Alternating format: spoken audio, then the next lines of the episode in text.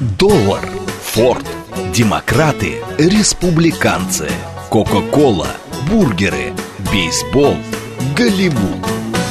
Что такое США и что значит быть американцем? Как устроена жизнь в Америке? Чем отличаются их проблемы от наших? Об Америке без геополитики и военщины в программе Рафаэля Ардуханяна «Америка Лайт». Программа предназначена для лиц старше 16 лет. Добрый день, уважаемые радиослушатели. Радиостанция «Говорит Москва», передача «Америка Лайт». Это наша вторая передача. Теперь мы будем два раза в неделю выходить, как вы уже, наверное, обратили внимание. В пятницу в 8 часов вечера и в, воск... и в субботу с 2 до 3 часов. Чему, я надеюсь, не только один я рад. У нас, как всегда, это будет передача э, «Диалог». Всегда буду рад услышать ваше мнение, вашу критику, ответить на ваши звонки. СМС-портал 925-8888-94-8. Телеграмм для сообщений «Говорит МСК». Прямой эфир 495-73-73-94-8. Телеграмм-канал «Радио говорит МСК». Ютуб-канал «Говорит Москва». Спасибо большое уже, Рафа. Здравствуй, Рафаэльчика. Здравствуйте, 2036. Спасибо вам большое. Я вижу уже здесь, так сказать, Спасибо большое. Это пока аванс, я еще ничего не сказал сегодня. Но в любом случае, я надеюсь, что вы следите за моими анонсами. Сегодня мы с вами будем говорить как бы в продолжении той темы, которая была неделю назад. Сегодня мы будем уже говорить о послах Соединенных Штатов Америки в России, и в СССР, и в Российской империи, и уже в Российской Федерации. То есть обо всех мы с вами попытаемся поговорить. Естественно, обо всех, э, прямо о каждом сказать не удастся. Ну и признаться, для многих миссия такая была как бы was проходящая. Я попытаюсь остановиться на наиболее интересных, с моей точки зрения, персонажей, которые действительно интересны сами по себе и сыграли очень хорошую позитивную, ну а иногда и не позитивную роль в наших отношениях, но тем не менее расскажем о них, посмотрим, как же складывались отношения. Почему я этот цикл передач сделал, и послы э, России, Советского Союза в Америке, и вот сейчас послы США здесь у нас в стране. 90 э, лет со дня установления дипломатических отношений между Советским Союзом тогда и э, Соединенными Штатами Америки, 1933 год. Но еще помимо этого 220, 200 215-я годовщина, извините, 200, 220-я годовщина со дня установления отношений Российской империи с э, Соединенными Штатами Америки. Как я говорил в прошлый раз, в 1803 году граф Дашков, он, собственно говоря, вот тогда открыл эту веху. Но теперь, с другой стороны, как раз здесь вот другой человек, который, как бы, так сказать, уже из Америки приехал в Россию. Правда, у него была немножко странная миссия, он не успел вручить верительные грамоты, ну, в силу там дипломатических каких-то, знаете, перетруб мастурбации. Сложное было тогда время.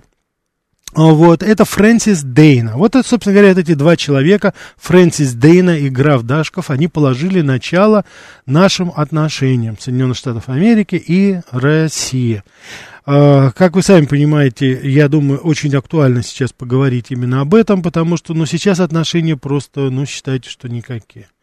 Просто никакие. Ну вот давайте мы напомним, я знаю, что и американская сторона тоже передачи мои периодически прослушивает. Может быть, напомним, напомним, так сказать, нашим бывшим партнерам, что были же времена, когда мы действительно были очень конструктивны и дружили, еще как дружили. В общем, я хочу, прежде чем я перейду уже к конкретным именам, конкретным датам, я бы хотел сказать один, один фактор, который меня удивил с, одной стороны удивил, с другой стороны подтвердил мои опасения, мои догадки, ну и, так сказать, то, что вот я для себя уже вывел. Удивительно очень, но отношения между Соединенными Штатами Америки и Россией вот на протяжении всего этого более чем 200-летнего периода складывались, как ни странно, на, в основном, ну вот до революции 1917 года, в очень большой степени складывались на антибританской основе действия, которые в той или иной форме предпринимались и Соединенными Штатами, и нами, особенно в XIX веке, они носили совершенно конкретный, очень очерченный антибританский характер, причем с обеих сторон. Вот это вот такой интересный фактор, который я вот невольно, так сказать, когда уже просмотрел достаточно информации, вывел для себя, и это меня немножко, конечно, удивило. Но, тем не менее, вот кто постоянно, постоянно вставлял палки в колеса, и, так сказать, иногда, к глубокому сожалению, не безуспешно. Ну, давайте мы с вами сразу перейдем к очень интересному персонажу. Убежден, что знатоки истории Соединенных Штатов Америки знают этого человека, слышали, безусловно, о нем, потому что я сейчас буду говорить о Джонни Куинси Адамсе. Да, да, этот человек в 1809 году был послом у нас в России. Но я думаю, вы, собственно говоря, уже вот если немножко знаете историю, то вы сразу, как говорится, поймете, что я ведь сейчас говорю не только о после Джонни Куинси Адамсе, а я сейчас говорю о будущем шестом президенте Соединенных Штатов Америки. Вот. Его фотографии не было, нет нигде на банкнотах, может быть, вы не так очень хорошо его знаете, но пять лет он достаточно сложный период наполеоновских войн с 1809 по 1814 год. Он был, собственно говоря, э, он был э, послом Э, Соединенных Штатов у нас здесь, вот э, в России. Причем самое интересное, что в возрасте 13 лет у него семья была достаточно известная, потому что его, он же был, так сказать, стал шестым президентом, но он же еще и сын президента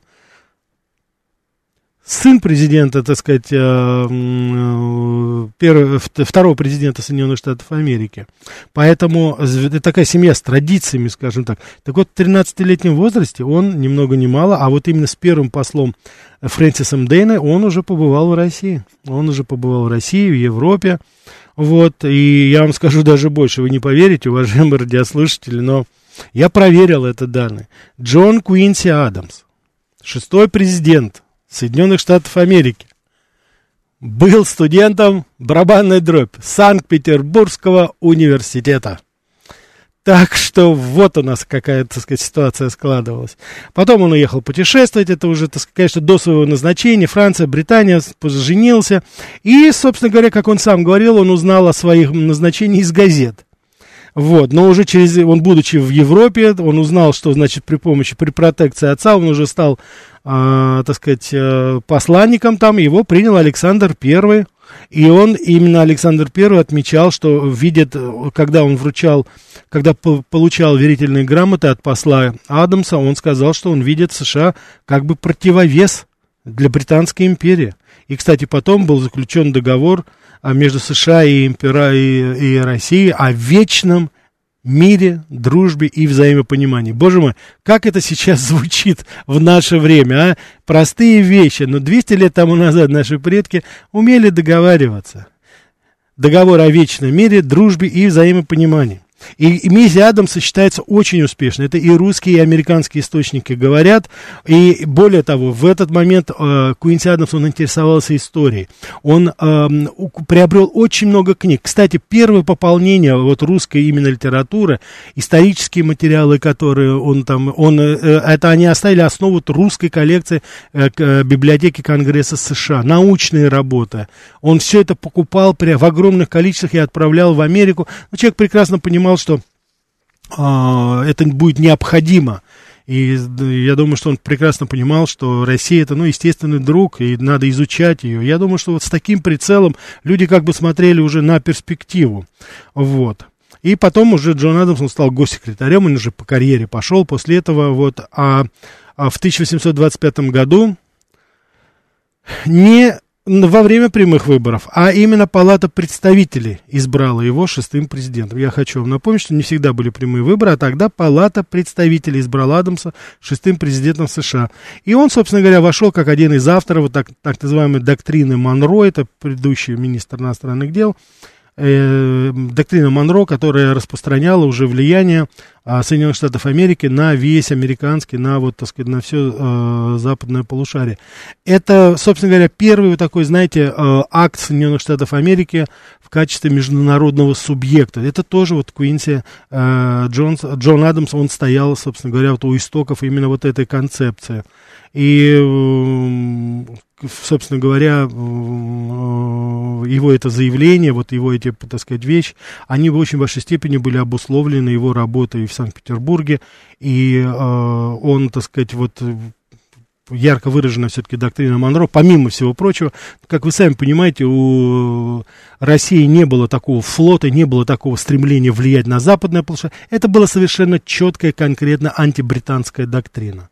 Потом, конечно, во время уже такого глобального противостояния она приобрела другие оттенки, но тогда это было именно так. И поговаривают, что вот это элементы этой доктрины Монро, они были разработаны в том числе вот под его влиянием службы в Петербурге и вот, так сказать, собственно говоря, а, те, те, те концепции, те разговоры, которые были в Санкт-Петербурге, антибританского характера, они и легли в основу этого. Так что, видите, вот здесь вот тоже определенная связь.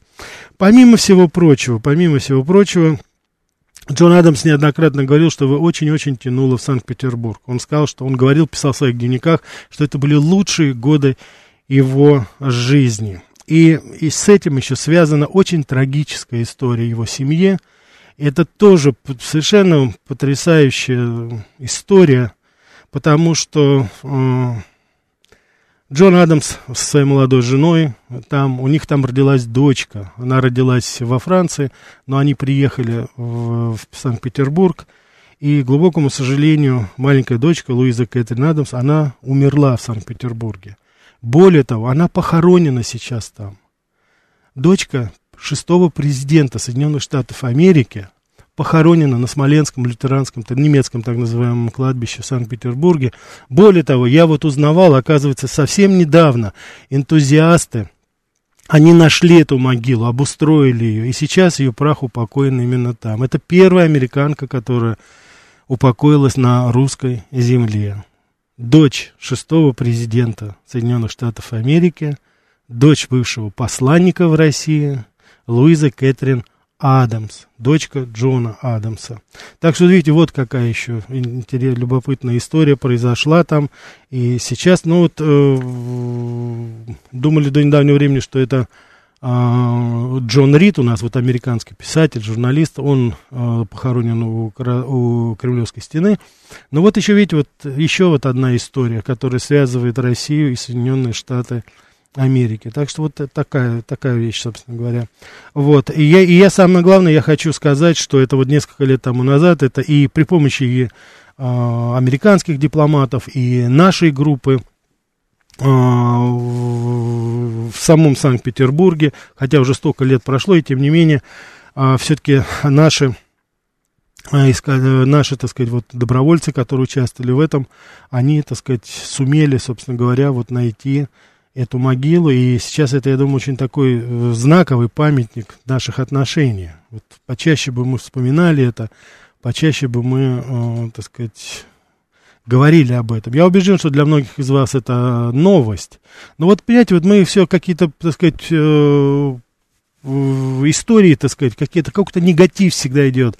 Он на первых полосах и в Америке, да и у нас пока еще, так сказать, все-таки не до такой степени. А вот такие вот истории, которые, ну, до глубины души пробирают, когда мы говорим об этом. Но если бы мы почаще об этом говорили, ну, не было бы таких отношений сейчас, понимаете? Я убежден, кстати, что и в Америке уже забыли это, даже я, знаете, особо не, так сказать, не тешусь никакой надежды. Но, тем не менее, вот, уважаемые радиослушатели, вот такая вот история бывшего посланника и бывшего, а, бывшего президента Соединенных Штатов Америки. Вот, так что это... Вот. Джон Адамс оставил свои дневники, дневники своей супруги она писала этих, вот, она, конечно, тоже очень переживала, вот, но, тем не менее, вот они говорят всем сердцем, говорят, мы остались там, в России, так что, вот, видите, вот это вот такое было отношение. Ну, давайте перейдем к другому, не менее интересному персонажу не менее интересному персонажу. Я убежден, что сейчас а, очень многие, очень многие а, любители бокса, они сейчас невольно встрепенутся, когда я назову вам фамилию другого а, посланника, посла Соединенных Штатов Америки у нас в России. Так что это тоже достаточно, так сказать, сакраментально, что называется. Вот. Я думаю, вам очень многим говорит такое имя, как Кассиус Клей. Кассиус Клей. Я надеюсь, так сказать, это имя что-то вам говорит. Он был посланником во время Рузвельта э, в 1861-62 годах, но я надеюсь, вы все понимаете, что это, э, собственно говоря, настоящее имя известнейшего боксера Мухаммеда Али. Более того, если мне память не изменяет, еще на Олимпиаде в Риме в 60-м году он и под этим именем стал олимпийским чемпионом. А потом уже он вступил вот в нацию ислама и, так сказать, сменил свой сменил свое имя на Кассиус Клей. Так вот, как же это, связано ли это? А вы знаете, оказывается, связано. Любопытно. Он сын богатого плантатора, штат Кентукки, выпускник Еля, кстати, что само по себе уже было необычно в то время, потому что обычно планта, ну, ребята занимались своим хозяйством, все у них было. Нет, он Ельский университет, вот. И самое интересное, что он снискал известность как самый горячий сторонник, несмотря на то, что он был рабовладелец, самый горячий сторонник освобождения рабов. Он сам освободил всех своих рабов. Он был редактором газеты «Истинный американец», True Americans называлась, она выступала против рабства. И именно поэтому, можете себе представить, родители Мухаммеда Али, Кассиуса Клея, когда родился у них мальчик-первенец, они его назвали в честь этого белого человека, Кассиуса Клея. То есть вот видите, как это... Uh, он тоже, потому что uh, Мухаммед Али, он родился в штате Кентукки и получил как раз вот при рождении Кассиус Марцелус Клей. Это в честь именно его. Так вот, Кассиус Клей, он был еще и посланником в России. Его отправил президент Авраам Линкольн. Вот. И, кстати, он очень вспоминал с теплотой, потому что он сам южанин, как вы понимаете. Вспоминайте унесенный ветром. В Санкт-Петербурге он оказался, ну, как дома, потому что там как раз была это знать, аристократия, да. И он был рад, что... Сейчас вот, внимание, любопытно. Он писал, что я рад, что я могу воспитать своих детей в традициях европейских высших классов и выросшие, так сказать, это. То есть он, понимаете, в чем дело? А, сейчас, конечно, тоже вопрос в Америке стоит по поводу воспитания детей, но и тогда вот они оттуда... Он не хотел этих там нововведений, так сказать, каких-то. Он хотел, чтобы его дети получили традиционное образование образования. И он поэтому в Петербурге нашел именно то, что был э, то, то, что ему было нужно. И сам он, собственно говоря, по духу он был близок к нашей аристократии. Ну и, конечно, к лучшим его образцам. Идеализировать давайте не будем. И он писал, что я ближе к русской аристократии, чем к северянам-американцам. Можете себе представить? Вот, так что он говорил, что в спер... А, ему очень понравилось, что при русском дворе э, э, русские аристократы огромное внимание уделяли одежде. Он не принимал такой, знаете, фривольный тип одежды северян, янки так называемых, да, и в Петербурге он как раз вот отмечал, что он писал так, что при дворе одежда имеет великое значение. Я одевался в униформу генерал-майора, вот, что разрешал мне акт Конгресса, это специально было разрешение, чтобы носить этот мундир. И везде я выглядел очень красиво, одета была сшита со вкусом. И это очень всегда хорошо воспринималось. Вот. И, как ни странно, у него даже разрешалось, ну, как военному носить э, элегантный меч.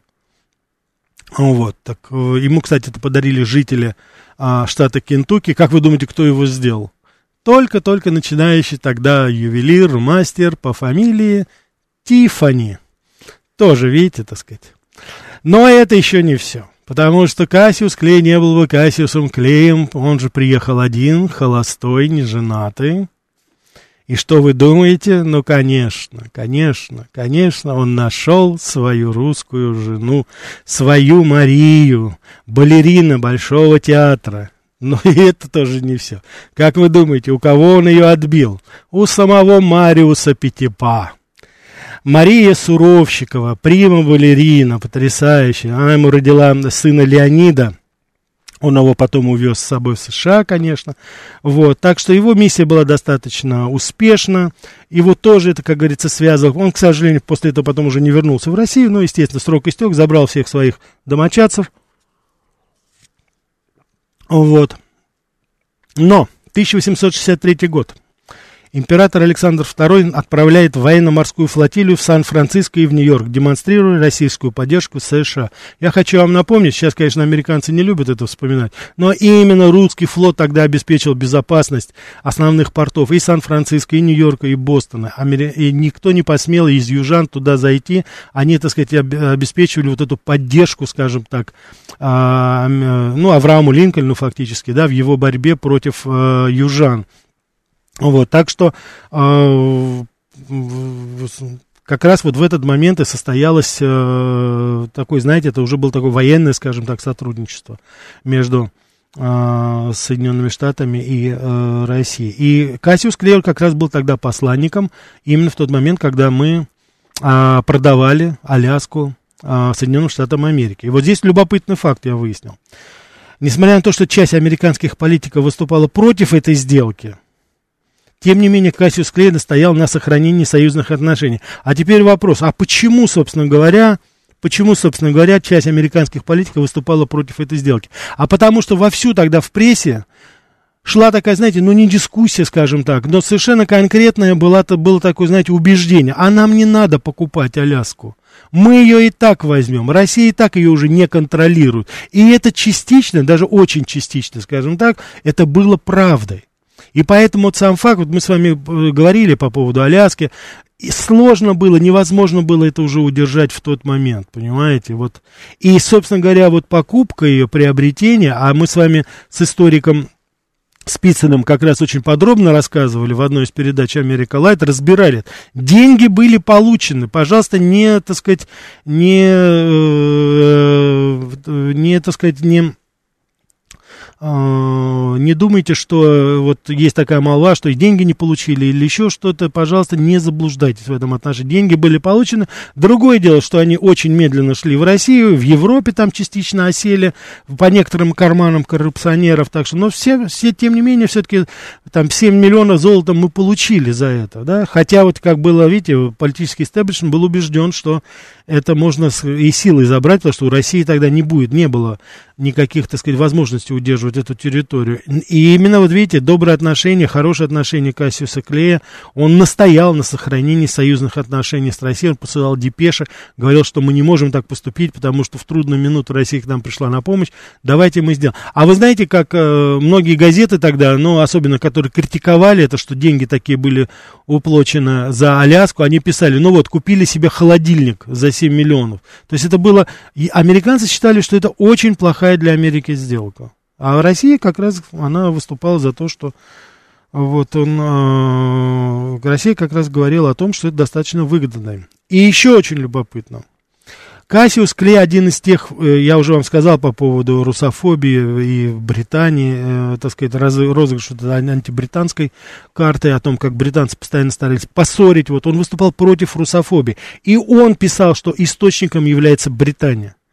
Вот он писал так, я вам сейчас цитирую. «Мы получаем все наши идеи о России и русских из английских источников, всегда окрашенных непримиримым соперничеством. Хотя и трудно предположить симпатию самодержавия к народному правительству, такому как в Соединенных Штатах, все-таки в качестве союзника против общего врага Англии было вполне естественно, чтобы Россия желала сохранения Американского Союза и сохранить союзнические отношения с Россией. Он тогда уже понимал прекрасно, откуда это все идет. Он тогда понимал прекрасно, что совершенно естественно то, что э, добрые отношения между Америкой и Россией, это естественное абсолютно состояние. Но вот посмотрите, если мы с вами сейчас опять посмотрим, кто у нас бежит впереди, как говорится, всех паровозов русофобии? Это опять наши, так сказать, английские, так называемые, уже, так сказать, враги и их, так сказать, шестерки в виде Польши, бандеровской, так сказать, Украины и вот этих вот трех поросят в Эмиратов под названием Прибалтийские республики. Да?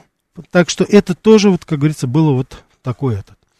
Так, э так, ну я вот очень рад, здесь очень многие из вас пишут, что не знали очень многие, я очень рад, я очень рад, я очень рад, что вы можете, как говорится, а, что вещи, которые я говорю, они вам интересны, и вы, может быть, раньше о них не слышали, так что это точно уже. Так, европейцы, завоевавшие территорию ныне США, занимались геноцидом индийских племен, чем они лучше сегодняшних, желая нас подчинить своим прихотям или уничтожить не совсем понимаю, к чему вы сейчас это. Мы всегда говорили о том, что это был геноцид индейцев, и, собственно говоря, а, никто это и не оспаривает. Давайте по теме, уважаемые радиослушатели, тем более сейчас, уважаемые радиослушатели, сейчас небольшой будет перерыв, интереснейшие новости, которые мы с вами послушаем все вместе, а потом обязательно продолжим об американских посланниках в России. Что такое США и что значит быть американцем? Как устроена жизнь в Америке? Чем отличаются их проблемы от наших? Об Америке без геополитики и военщины в программе Рафаэля Ардуханяна «Америка. Лайт». Добрый день, уважаемые радиослушатели. Радиостанция «Говорит Москва», передача «Америка Лайт». Меня зовут Рафаэль Ардуханян, я автор и ведущий этой передачи. Сегодня мы говорим с вами об американских посланниках в нашей стране, Российской империи, Советском Союзе, Российской Федерации. Говорим о, на мой взгляд, наиболее интересных из них. Мы с вами остановились на а, судьбе, так сказать, а, Кассиуса Клея, человека, который очень много сделал для развития добрых отношений. Я, кстати, хочу сказать, что а, а, Джон Куинси, Адамс, он не единственный будущий президент, который был посланником в Российской Федерации. Как ни странно, это еще, ну, я думаю, это достаточно известный тоже человек. Он был в, тысячи, если, по-моему, в 1830 году, я сейчас уточню. Да, да, это Джеймс Бюкенен с 1832 по 1833 год. Это был 15-й президент Соединенных Штатов Америки. Тоже Джеймс Бюкенен был посланником у нас в нашей, в Российской этой империи тогда, на тот момент. Вот, так что... Николай пишет, немного изучил замечательную историю это, но про учебу с Петербургом вы немного перегнули. Та-та-та-та-та, значит, вряд ли он смог бы окончить все. Уважаемый Николай, я никогда не говорил, что Джон Куинси Адамс закончил, окончил Санкт-Петербургский университет. Я сказал, что он был студентом. Короткое время, но он был студентом этого института. Как вы сами понимаете, Санкт-Петербургский университет готовит лидеров стран. Это очень сложный процесс. В нем учились очень достойные люди, которые потом стали президентами очень крупных и мощных стран. Учиться в нем очень тяжело. Поэтому, может быть, кто знает, Джон Куинси не смог пройти сессию, и его отчислили по неуспеваемости. Так что, я думаю, когда мы будем говорить о других лидерах, других стран, которые закончили Санкт-Петербургский университет, особенно его юридический факультет. Я думаю, мы тогда узнаем всю правду, как же там уч- учится и как это там училось лидерам других стран вот в этом богоугодном заведении, которое, безусловно, пользуется, на мой взгляд, достаточно заслуженной славой. Давайте перейдем к, к нашему следующему персонажу, это Дэвиду Фрэнсису. Это тоже, как говорится, человек, который э, достаточно, э, который был, собственно говоря, посланником уже после Кассиуса Клея. Вот, он, э, как ни странно, так сказать, был вообще-то бизнесменом, буквально. То есть он был хлеботорговцем. Вот как, каким образом, так сказать, он занял пост посла, это у него, собственно говоря, такой, знаете, это не, это не карьерный такой дипломат был. Вот. Это как раз в преддверии э, уже революции, 1916 год, вот 1917 год, вот в этом, в этом, в этом, в этом, собственно говоря, в, это, в этот период, достаточно сложный период, конечно, и для, кстати, и для Америки, и для России, безусловно, вот, но, тем не менее, вот он, э, так сказать, прибыл э, в тогда революционный фактически Петроград, это, значит, начал он свою миссию, если мне память не знаю, в 1916 году, в 1917 году он уже закончил. Кстати, потом у него была блестящая карьера. Он стал губернатором э, Миссури штата, вот, и даже министром внутренних дел Соединенных Штатов Америки. Вот. И, э, безусловно, это был дилетант, человек, человек, который ничего не знал ни о России, ни о дипломатии. Вот о нем писали так, что грива серебряных волос, старомодный крахмальном воротничке и в визитке странная фигура, который был потрясен войной революционного Петрограда. Вот. И, кстати, очень многие говорили, что Фрэнсис не отличит эсера от картошки. Вот. Так что, э, так что, как вы сами понимаете, как вы сами понимаете, что произошло. Действительно плохо разбирался в политической жизни, но и как э, он был членом демократической партии, он был такой ярый противник монархии за народную революцию, поэтому он, собственно говоря, его, наверное, заслуга, одна, одна не то чтобы заслуга, а вот одна из его, так сказать, э, жестов, которые были сделаны тогда, вот после февральской революции, когда был отстранен от должности, э, от должности, от, когда Николай II отрекся от престола, он первым из дипломатов мировых держав признал новую республику и, собственно говоря, поддержал вот этот военный переворот февраля 17 года. Ну, мы с вами знаем тогда высокопоставленные генералы и очень сомнительные личности из других политических кругов, не только России, они захватили фактически семью царя в заложники и выбили из Николая II отречение. И вот США первое признало временное правительство. Здесь, конечно, можно а, очень много говорить о связи его там с мировым заговором. Наверняка что-то такое было. Вот. Он, кстати, потом вот в своей книге воспоминаний «Россия. Взгляд из посольства США» он пытался оправдать свое сотрудничество с революционерами, так называемые. Вот. И ничего не говорил тогда ни о расстреле, что, какое, что творилось тогда на улицах страны, когда и военных, и полицейских расстреливали прямо. Вот, и э, он считал, что это, вот, несомненно, самая лучшая из всех совершенных революций для своего масштаба. Вот он придерживался вот такого правила. Но он успел прославиться, собственно говоря, и во время Октябрьской революции, потому что, почему опять я упоминаю этого человека, это мы с вами помним, конечно, э, побег Керенского. Ну, он говорит, Керенский потом вот в интервью Генриху Боровику, нашему замечательному журналисту, он говорил, что я не переодевался в женское платье, или он, так сказать, переодевался. Но в любом случае дипломатическую машину для бегства Керенского от большевиков предоставил именно посол Фрэнсис. Вот. И, кстати, именно он очень впервые тогда, может быть, для американского правительства, именно Фрэнсис открыл личность Ленина. Он писал так, крайний социалист или анархист по фамилии Ленин произносит опасные речи и тем укрепляет социалистическое правительство. Он создал уже кабинет, кабинет свой, так сказать, э, министров и стал в нем премьер-министром. Вот, так что он тогда уже бил тревогу, но не успел, не успел, и, так сказать, большевики пришли уже к власти. Вот, поэтому следом за Керенским потом оттуда бежали и дипломаты, и многие из вас знают так называемое а, а, сидение в Вологде, тогда очень многие посольства западных стран переехали сначала в Вологду, ну а потом уже в Архангельск, и они не признали социалистическую советскую нашу республику, и оттуда они уже через Архангельск, они были все эвакуированы туда, в Европу.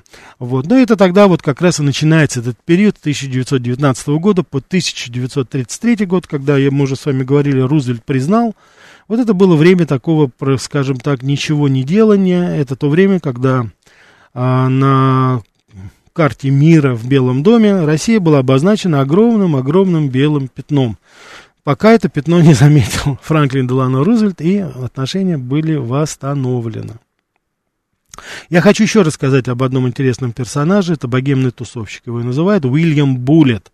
42-летний журналист, писатель, дипломат. Он был совершенно не случайен у нас послом в США вот, после признания в 1933 году. Во-первых, он был другом писателя-коммуниста Джона Рида, помните, 10 дней, которые потрясли мир. И он еще со времен Первой мировой войны был в Петрограде. Он был корреспондентом газеты «Нью-Йорк Таймс», кстати, по-моему, «Нью-Йорк Таймс», если я не изменяю. Вот. И э, даже ему приписываются секретные переговоры с Лениным по указанию госсекретаря Роберта Лансинга.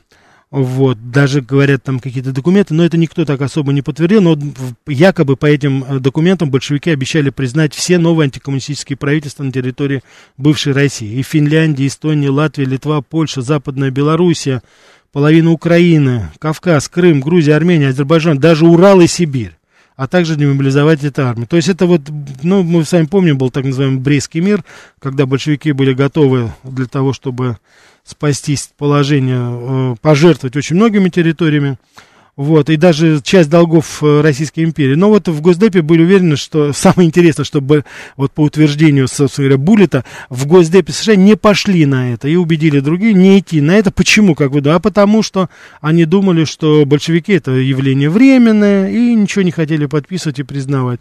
Ну, потом, как говорится, мы с вами знаем, что произошло потом. Потом было организовано Российская Федерация, а потом уже в 22 году был создан и Советский Союз, вот в тех огромных э, границах, так сказать, ну, кроме Польши и Финляндии, покажу. Вот. Так что вот так вот. Он разочаровался во внешней политике, ушел в отставку, занялся литературой в 26 году, это вот в преддверии всего этого. Но, как ни странно, Уильям Буллет потом, когда он стал уже послом в 1933 году, он вошел в историю э, литературы, причем совершенно потрясающим образом тот, кто из вас немножко знаком, а мы с вами говорили о Фрэнсисе Скотте Фиджеральде, да, вот мы с вами его произведению. Вот как ни странно, это вот, э, он был прототипом вот, Дика Дайвера из романа «Ночь нежна», который написал э, Фиджеральд. Но самое смешное и самое интересное следующее. Как вы думаете, прототипом кого, по крайней мере частично, был э, Уильям Буллет, посол Соединенных Штатов Америки уже в Советском Союзе, как ни странно, он был прототипом Воланда в романе «Мастер Маргарита» Михаила Афанасьевича Булгакова. Я сейчас объясню, потому что это совершенно какая-то мистическая, сказочная история. Когда он оказался потом в Москве в 1933 году, вот, то по просьбе, как говорится, вот и Франклина Делану Рузвельта, он сказал, что, так сказать, обез... он ему полномочия дал, чтобы он наладил как можно лучше, как можно больше хороших отношений в Кремле, и он был принят в Кремле, где в его честь был организован шикарный банкет. Вот, то есть его там, так сказать, икра, там все, что было, раки, крабы, все, что было. И Буллет убедился, что вот этих пора сумрачных фанатиков, большевиков, которых он помнит еще по революционным годам, уже прошло. И он увидел, что здесь вот обычные бизнесмены, желающие наслаждаться маленькими радостями. И он, так сказать, развернул самую такую, знаете, в этот момент же, мы же с вами помним, э, огром, было очень, так сказать, тесное сотрудничество. Очень много было технического, особенно сотрудничества с Соединенными Штатами Америки. И вот, желая поддержать более близкие контакты советской элитой, будет устраивать свои резиденции, это Спаса Хаус, шикарные балы и вечеринки, сотни приглашенных. И вот на одной из таких вечеринок в 1935 году побывал писатель Михаил Булгаков. И вот он, Булгаков, э, не Булгаков, извините, его жена Елена Сергеевна тогда, она писала, что были у американского посла. Вот, Михаил Афанасьевич был в черном костюме. Приехали к 12 часам, к 12 часам, я надеюсь, уже вы понимаете. Все во фраках. Всего только несколько смокингов и пиджаков. В зале с колоннами танцуют. Хор, прожектор, разноцветные. Порхают птицы под потолком. Стиль а-ля рюс, тюльпаны, розы из Голландии. На верхнем этаже шашлычная, красные розы, французское вино, шампанское, сигареты. И увиденное потрясло Булгакова, конечно, очень.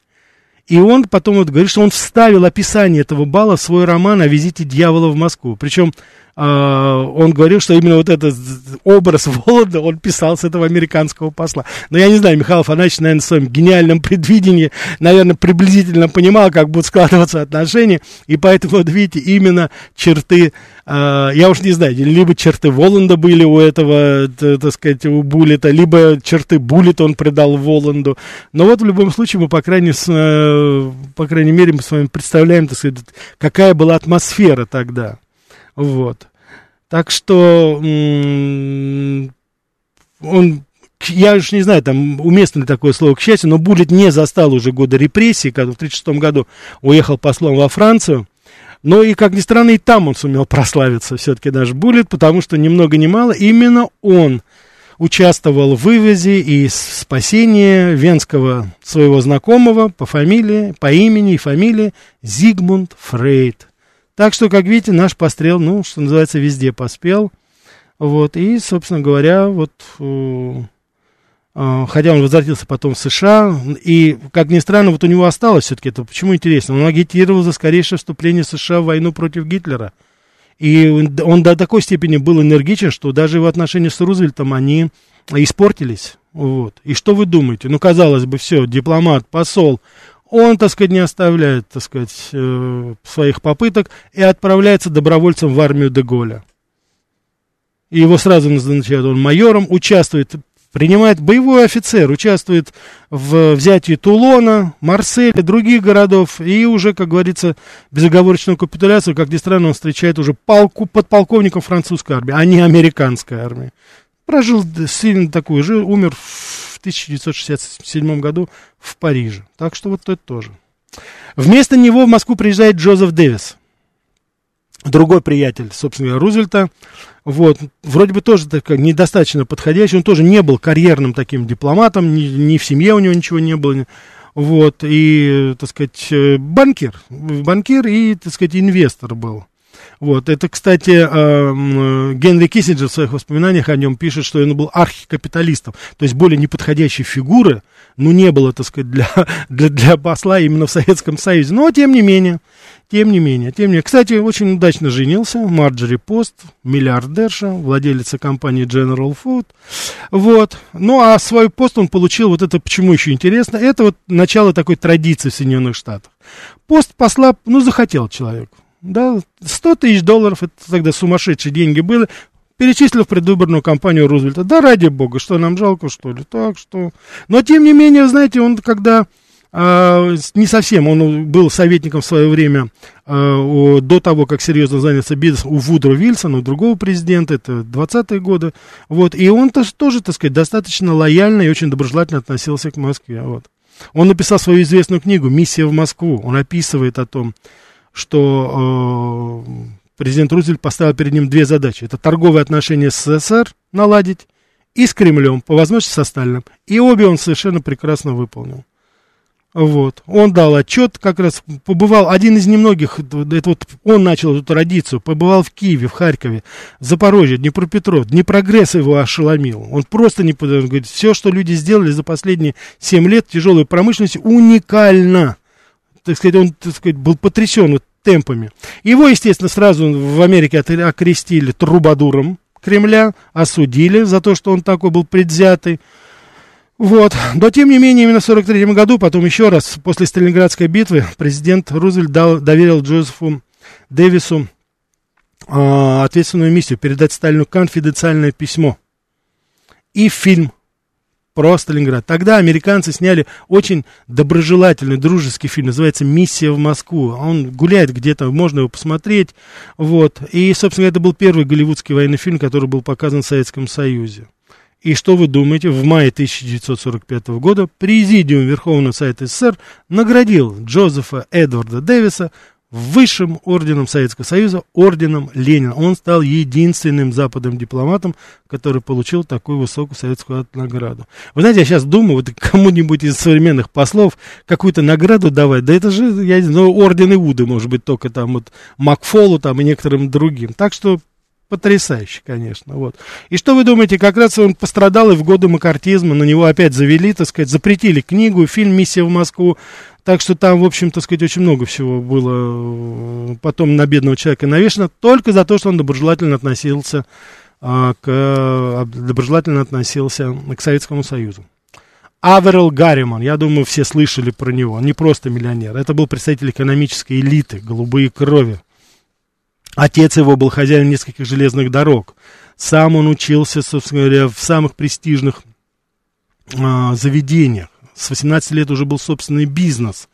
Вот. И потом, в конце концов, вот именно в 1941 году а, Рузвельт попросил его стать а, потому что там после Буллета были вот определенные провалы, но там была неопределенность с вступлением Америки в войну. В 1941 году Аверл Гарриман приезжает а, в Советский Союз и, а, собственно говоря, он был один из тех, кто э, мужественно вместе с нами, тогда будучи в Москве, он а, пережил, так сказать, вот э, осаду Москвы, как раз тогда, и как мы потом отбросили их, вот, и после этого, как говорится, начались а, такие, знаете, вот до этого были несколько послов, ну, их фамилии ничего не говорят, собственно, Лоурис Штенгард, адмирал Стедли, они были в панике просто. Они говорили, что Москва падет, что ничего не нужно, что все уже пропало. Но именно Гарриман, который приехал, он увидел то, что дух, насколько силен дух советского народа. И он поэтому, так сказать, он тогда сказал, что он, был, он назначил был специальным представителем сначала в Англии, потом в Москве, участвовал в Московской конференции в сентябре, вот когда обсуждались э, очертания вот этого, так сказать, нашего союза, да, антигитлеровской коалиции, и у них очень, э, у Гарримана сложились замечательные отношения тогда и с Молотовым, и со Сталином.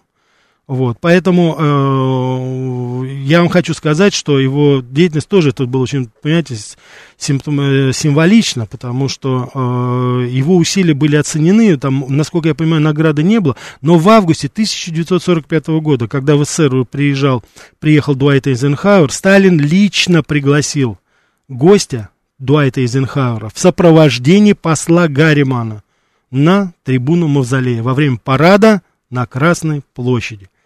Аверл Гарриман, Дуайт Эйзенхауэр, будущий президент, стали единственными гражданами Соединенных Штатов Америки, когда-либо принимавшими парад в Москве. И, кстати, я думаю, что уже пришло время позорно совершенно драпировать мавзолей во время наших парадов. Это просто какой-то. Это почет, это честь, это наша история. Надо избавляться от этих непонятных для нас вещей. Вот.